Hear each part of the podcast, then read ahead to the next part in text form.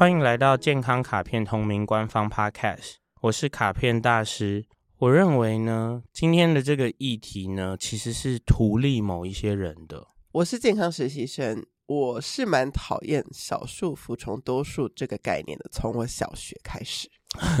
我们的第九系列健康辩论会，然后我们会用这种辩论的形式去剖析一下双方的想法，没有一定说哪边对或不对啦。所以今天的 versus 是什么呢？今天的 versus 是说，我们应该要少数服从多数呢，还是说要有一个聪明的人来做决定，引导大家？好像很共产主义一样，欸，诶。但是聪明的人，大家要先认同他的聪明。但是呢，我们也可以先不要管。就是或者说其他选择方法和少数服从多数嘛，也可以用这种逻辑。我可以先讲一个故事，然后延上我的朋友们。可以请延上。我在做这个企划的时候，就想到我一个故事，就是当时我们有九个朋友一起去澎湖玩，然后呢，其中一个是去过。一次澎湖，一个是去过两次澎湖，一个是在澎湖当过兵的人，所以其他六个就是哦，那我们就跟他们三个就好了。所以那六个就是傻傻的，什么都不知道这样子。嗯，然后结果呢，就这么刚好，我们飞机抵达了当地的时候，那三个知道澎湖的人，就是这么刚好，就这三个去上厕所。嗯，然后另外六个就被当地的司机啊什么啊塞浪一下，然后就买下了一些奇怪的行程。嗯。然后结果，这三个知道的人就这样，这五天就只能很翻白眼的，就是参加了这一切奇怪的行程的安排。嗯、那这就是就不应该这样子啊！这个时候，我想要先退回来一百步，是，是就是这九个人的关系是什么啊？就是像是社团朋友，羽球社社团朋友。我觉得在那三个人去上厕所还没回来之前，先做了决定是比较不尊重人的。是啊。对对对，我觉得对我来说的关键是这个，这个对，是为什么没有让他们有表达意见？就是我们先姑且不管他们，谁不聪明，他们比较知道澎湖还是比较不知道，是是是是是，就是说为什么他没有在决策现场？哦，说真的，这个连少数服从多数都不符合。对啊，他们还他们没有投投到，嗯，对，所以说我觉得这是个很有趣的事情。我觉得这件事情就是这样子，民主社会某种程度就是少数服从多数。那我相信啦。能够听到我们 podcast 的朋友，大概都是生活在比较自由民主的社会世界里面。那既然是你看，我们甚至把人类切割开来，所以如果是在一个比较自由民主的世界里面的时候啊，你其实会发现说，少数服从多数，它是一个很微妙的概念。因为它有点像是获胜的方和落败的一方这种感觉。那可是呢，当他们是极其微乎其微的差距的时候，是其实它不是多数或是少数，它会像是微微多一点的跟微微少一点的两个群体。因为我们前阵子台湾在选举嘛，嗯，选举的之前，我忘记我是我完我真的是哦，你说那个少跟多的族群其实没有差到那么大，对，然后我。我是在查这个历届总统得票数啊什么的，然后我也不记得是不是总统还是哪，你看我对政治不够关心，但是我总之有查到，好像有一个县市长的选举，是两个大政党他们的选举人最后面差的票率是。不到一 percent，就是微乎其微。对，不到一 percent，意思就是说，假设这个城市二十万人，其实是有十万零一百人支持这个人，然后九万九千九百人支持另一个人的想法，就是说，他其实不是。多数或少数，而是一个或，所以说我我觉得这个概念呢，大家要稍微思考一下，未必就是少数的意见不是不重要的，然后少数的意见不是没有声音的啦。其实这一题的 intention 如果放在健康卡片这个 podcast，我们比较想讲的会不会是说，假设有一个人他就是一路投票都一路是在 战败的一方，嗯，或者他去任何的群体，他也都不是。多数意见的那个人，嗯，但其实不见得代表他的意见是错的，嗯，但他就是一个比较不属于大众的决定，嗯，是不是这样？你知道你说的这件事情啊，会让我有一点点想到个蛮不好的发展方向，也就是说，如果这个所谓的少数，他有他自己的价值观，然后他也愿意一直站出来，其实不管他是赢或是输，他可能是有版面的也好，或者是说他能够跟人互动到，他可以扩大他的族群的也好。可是甚至有一些些特定原因的。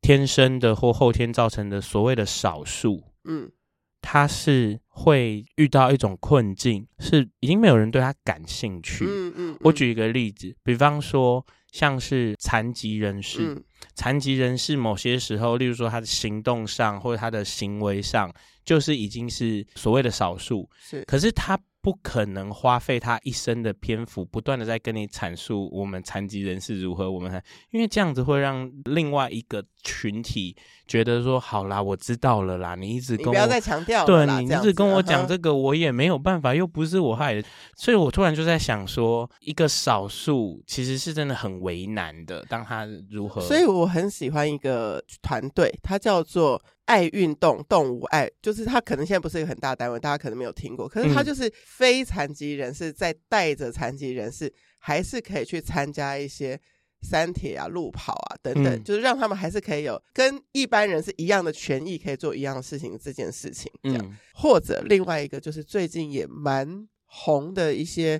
心理学或者教育家在讨论说，我们认为的特殊小孩。他是不是有权利？是其实就读一般班级。嗯，我觉得这些就是所谓的少数诶。他们是啊，而且呢，你刚刚说的这个，我、嗯、我们前面那个就是关于残疾人士的，我想要就打住啦，因为残疾人士的那个这本身就要开一集去讨论。是是是是是，但是后面那个东西呀、啊，你说的这个东西里面，就是我很喜欢看到的一种吵架，就是。你说那个我们这个有一些特殊状况的特殊儿，是不是也可以读一般班的时候，一般班的家长会站出来的啊？是是是。为什么我的小孩要跟特殊儿一起？他的学习是可以被怠慢的吗？他为什么需要等人家？什么什么什么？那任何这种有价值观争议的事，最后在民主的社会里头，都一定会变到少数服从多数，对吗？不对啊，在民主的世界里，充满很多黑箱和很多的权利啊，啊，是真正有权有势有力量，能够扳倒对方的人会获得啊。所以争取这个特殊儿，也许就是要看他的爸妈的后台够不够硬，是这样吗？我这样子说好了，就算全校的人都说不行，这个特殊儿就是在特教班，不要来一般班。那如果人家后台，搬出了议员、立委、市长、总统。你这间学校啦，百分之六十的捐款都是都是我捐的啦。对对对，所以那个时候，你知道，这很像有一种某种程度，很像一种什么正派反派的反转。你知道，有些韩剧喜欢演一些很扭曲的剧情嘛？然后我看过一个，好像是网络小说还是什么，我有点不确定，因为很久很久以前了。然后就是残疾小朋友是那个学校的霸凌之王，他霸凌别人，他霸凌所有的他人。而且他操纵所有的人去霸凌所有的人，然后他的源头其实是因为我天生就是比较差，没有人会怀疑我。哇，这个心理又更把它作为武器嘛？对对对。好，我们我们要稍微回到一下关于少数服从多数的讨论。对对，我们想要做这件事，有想要帮少数发声吗？还是你觉得不是？不是不是，想要 versus 说。怎么样做聪明的决定？怎么样做决定比较对然后，如果你在这种少数服从多数是大众的世界里，你是落败的人，你要怎么，你怎么想？然后你是获胜的人.你要怎么想？如果真的要做这两个 versus，你也偏赞成聪明者做决定吗？我觉得这个我非常的，嗯，我觉得我很没有答案。是。首先我，我我觉得少数服从多数，我认同它是一个解决问题的方法。是，就是它它最惨最惨的题目叫做，反正是大家决定的，大家一起死。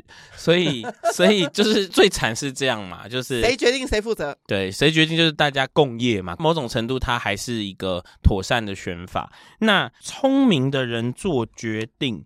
还是善良的人做决定，oh. 还是最好是聪明又邪恶的人，但他背后其实是善良，就是哇，这很难呢。因为你说，如果我们要让这个人做决定，就是这个人要担很多责任，这个人要面对很多，这个人要去对抗和调节很多，所以这个人最好是很有手段。是，我觉得聪明的做决定。如果我回到生活里面一点点啊，我不知道你的观察，我的观察会是，大家都会说，这个人他在工作的时候就是干嘛的嘛，所以他擅长这个东西嘛。那所以如果家族假设要办活动，就说哦，那就交给他嘛，他最会。可是我都会观察到一些点，就是我就是上班做这个了，我就下班没有想做这个，所以。你们不要再推说我是聪明的，让我做决定了。说不定那个聪明的不想被推出来。嗯，不过你刚刚在讲的这个东西里面呢，是有一些些关于个人意愿。是是是是，是，因为如果他也觉得。啊你们这种东西就是要问我啊！哦，你不知道你不知道我是专家吗？你们在那边你们在那边做什么瞎决定啊？所以这个里面有、哦、有一个个人意愿存在了。Okay, okay, okay. 但我们跳脱这个个人意愿之后呢，现在又很有趣。那难道我在这整个家族里面是一个没有任何地方特别有特长的人？我的意见完全不重要吗？Yeah, 不，不是这样吗？所以说，我觉得它会是一个很整体考量的事情。的确，如果这个东西里面的专业性的涉略程度很高，然后它是有风险的事情或什么的时候，嗯、我们可能更追求专业意见。简单讲，就是像朋友群组里头，如果真的。有人有生病的问题，他们一定群组有先艾特那个，比如说是医生背景的人，对，比如说是医院背景的人，对对。然后这个东西某种程度它没有争议耶，不会被大家说、嗯、你为什么不问我的意见？嗯，因为这绝对只能问他。对，那这个东西其实有点尴尬，嗯，因为呢。我们刚刚说的，比如说医学、数学、物理学、化学，这些是硬科学，很绝对，它是硬科学。对，硬科学就是说它可能比较有一些公式、有一些证明、有一些实验、有一些数据。那可是如果是软科学的意见呢？嗯，请问实习生选举要投谁？我跟你说啦，我是念政治系的啦。这个谁谁谁这种操作手法叫做什么什么什么方法？这个谁谁谁这样，我跟你讲，这个才会是。你知道我从小到大怎么应对吗？怎么样？我就说，真正的民主是全家四个人可以投给四个人，这才是真正的民主。我觉得啦。但是他这个时候会跟你说，他会跟你说，跟我拉票。没有没有，对他，呃，他可能会跟你讲说，那你就是在被骗，而我只是在跟你讲，你不要被骗。OK。对对对。然后他可能跟你说，你如果不好好投票。你的惩罚就是被邪恶的人统治，就是干嘛干嘛，就是有很多很多的那个。好，那我们退回来一点，就是我刚刚说的这个东西，如果它是软科学，嗯，包括心理学，是是是，包括社会学这些东西，像包括经济学，营营营养算硬的，硬的 OK。可是营养学，因为呢，我要被延上营养学这个硬科学里面充满了太多财团的手，OK，就是你听过吗？牛奶啊。鸡蛋啊，麦、嗯、呀、啊，麸质啊，就是充满太多。他们为了卖出去，都跟你说这是营养的，充满太多财团的手了，嗯、乃至于就是说现在很流行的这种很自然疗法、医疗灵媒等等等等，那会不会他也有他自己的意见，或者是他也有所谓的另外一个看不见的手在操纵？嗯，那这个聪明人做决定的这个人。应是群体中的他人，还是我们要想办法努力把自己变成那个聪明人？我的思考是，那个聪明人不是一个人。OK，所以其实今天这题我是心里是有一个答案的，嗯，就是说少数服从多数也可以。嗯哼，然后另外一个东西不是听聪明的人做决定，嗯，是一群人，然后他们在这件事情上有足够的厚度或知识之后，嗯，然后他们。生产出一个聪明的制度，嗯哼，嗯哼，所以制度决定，嗯，而不是人决定，就不会因为一个个人的喜好。其实你知道我们现在就是吗？我们我们叫做法治国家，也就是在治理人民的是法律。对，所以那个法律是可能古时候的一群聪明人。处理出来的。那现在在修法的时候，就是说啊，这个古代聪明人群没想到的这个是我们现在现代聪明人群这个立法委员。那可是立法委员哪来的呢？人民少数服从多数选出来的。所以说，它其实是一个纠结在一起。可是我觉得这是一个很对的事情：建立模型，建立制度，然后修正这个制度。之后，大家跟着这个制度，跟着这个模型，嗯、是我心里面少数服从多数的对面边我喜欢的版本。哇，我觉得这一题可以思考的层次很多。对，你就问你想问的吧。那如果就是说我常常觉得我是独特分子嘛，对，那我怎么样的心态去面对这个世界，我会自己比较健康。如果你的想法总是和世间制度的决议，或者是所谓的多数不一样的时候，我觉得你就要回过头去看，对你来说，你所坚持的这个价值。它对你来说的意义在哪一个层次？嗯，我觉得我刚刚讲这句话听起来非常的复杂，因为它背后内容很复杂。我举一个例子好了，我如果支持一个很小很小的党派，而且我知道怎么投他，不会赢，都不会，没有，他甚至也不会拿到席次，也不会拿到任何东西。可是我真的非常支持他的理念，我到底应不应该投他？你觉得有人会说投他也浪费掉？对，嗯哼，现在的逻辑就是这样子。对你来说，更重要的事情是表达你的支持，让他知道你的支持。对，还是你希望你的票有效果？嗯哼。所以我觉得这是，这是优先选哪？对对，那这个地方一定有人的优先顺序不同，他们都是更支持这个的。不过他们的优先顺序是一个人是我要让他拿到这个。补助款，或是我要让我的票有结果不一样。对，其实讲起来，我们人生时时刻刻都在做投票。哎，比如说，是我曾经有一个前前很几个前公司的 CEO，他就说过说，说那时候就是正在网络书店蓬勃的时候，嗯，那他就会说，如果你们希望你家附近的一个实体书店还是可以存在。那如果你没有拿到那个网络书店的七九折，就你愿意拿这个价差去支持这个小书店，那就是你的一个投票。对。那如果多人投投投投，他就可能可以再存在久一点。对。但这是你的选择，他只是告诉你说，这个是你可以去思考的事。但你终究还是去买网络书店，为了想省钱，那也是你的选择。但是他说，我们每次做的一件事，都在为一个企业投票。为一个可能我的家人投票，我支持一个什么理念或是一个什么消费行为，都是我想哇，那我随时都在投票哎。是是是，这个是我也是很常的在这样子到处跟大家讲，就是卡片大师名言之一啦，就是说这个世界的样貌是众人投票的结果。投票出来的。OK，对对对。那我想要讲的事情是你刚刚说的这个里面啊，对我来说非常有趣的地方是我们前面的讨论过来的时候啊。你又会有一种感觉是说，可是你现在是在对我拉票哦。因为、哦、对，因为我想要这个世界是我想要的样子，所以我对你拉票啊。我们开了 Podcast 也在拉票啊。对，我们也在拉票。例如说，卡片大师是一个利他主义的人，所以当大家好，我就会觉得感觉好；当大家不好，我就会感觉不好。所以我做了这些跟健康有关的所有事情，嗯、我某种程度上面就是因为如果大家都健康，大家都快乐，我会很爽。是，所以我做这件事。那这个时候一定会有一个。人来质疑我说：“你分明就是想赚钱。”然后我就说：“也没错啊，不然不赚钱我饿死吗？就是，所以我也想要赚钱，可是我也在做我想做的事。然后如果大家好，我其实也是为了我自己，就是为了我好。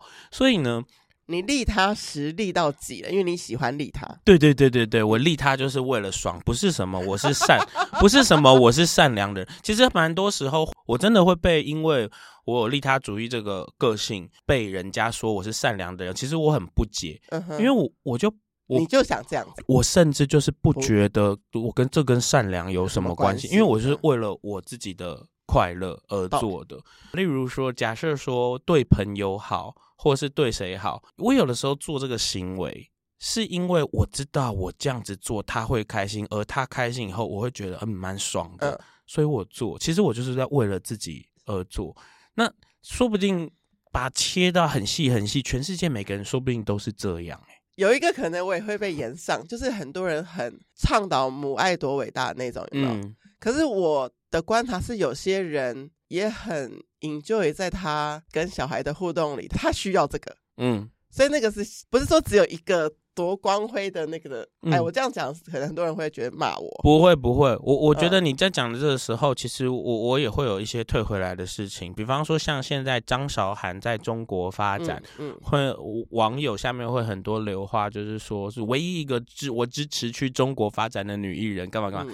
她、嗯、其实前几年就是有真的上节目讲了她的财产，通通被她妈妈夺走的，嗯、就是之前都比较像是报道啊，绘声绘影啊，他没有自己讲。对，他这个是他就是自己讲出来，嗯、然后他就说他的人生就是大转变嘛。我觉得这个时候很有趣的地方就是，你知道吗？所有的正方随时会变反方，所有的反方随时会变正方。当他愿意自己出来讲完这整个故事的时候。下面还是会有酸民来说，你不要再用这种故事来赚钱，好不好？没错，没错，超有趣的。这个人跟你 share 说，我的钱都被我妈骗走了，你还刚说你不要讲这个故事来赚钱，赚流量。我，我想说，你这样下去就没完没了哎。是是是，嗯嗯、而且有些人在下面可能很摇摆啊，本来其实正方，后来又。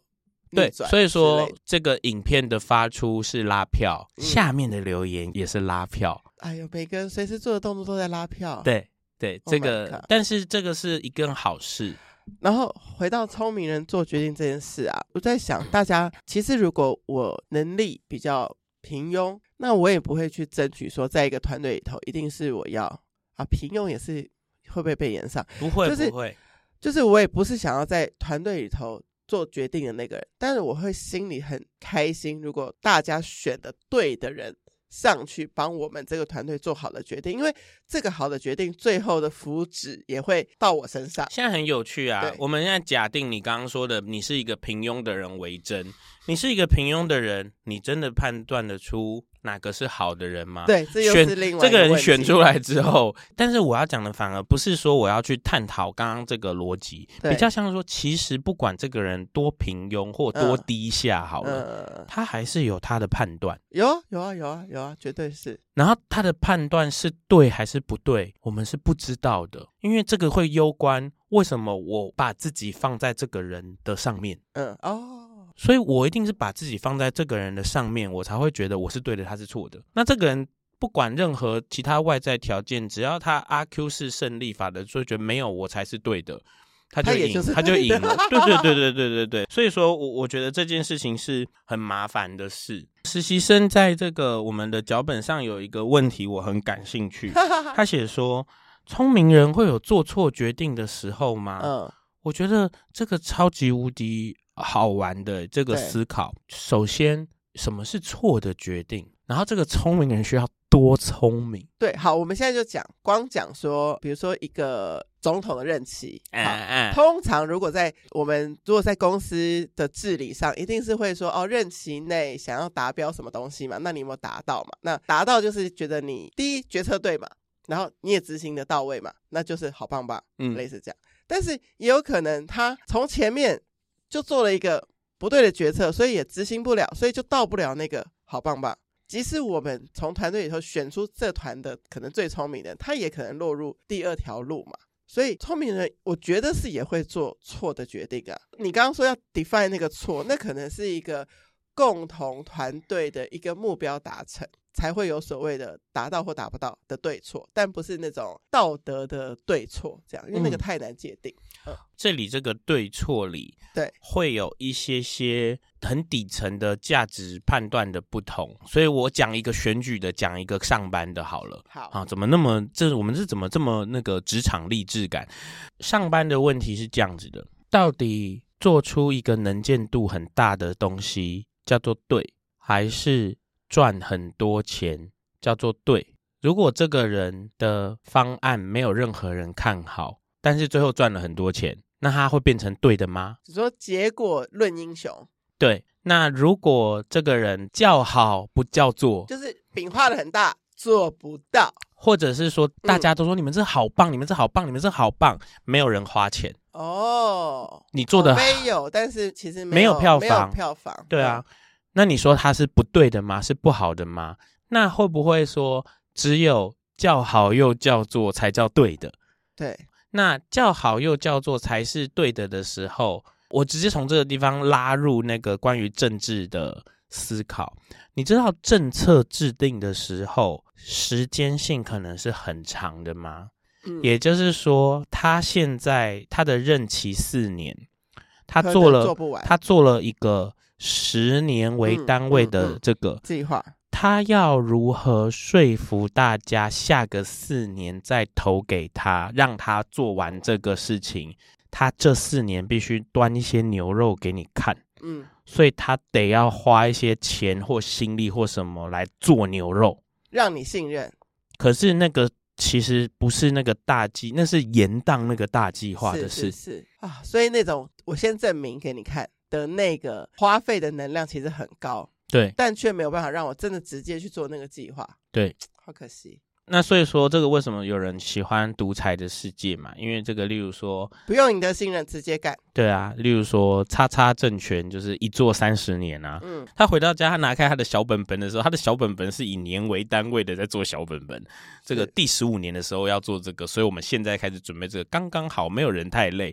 第二十二年的时候，我们刚好这个完成了，所以那个时候要来洽谈这个，所以我现在开始扶植这个产业。二十二年后，我们就可以。所以你说他是不是很聪明？他很聪明。不过他必须要先得到一个权利，他需要得到资源，所以这个世界上一定充满着 idea 很好、态度非常好，那就是拿不到钱的企业家。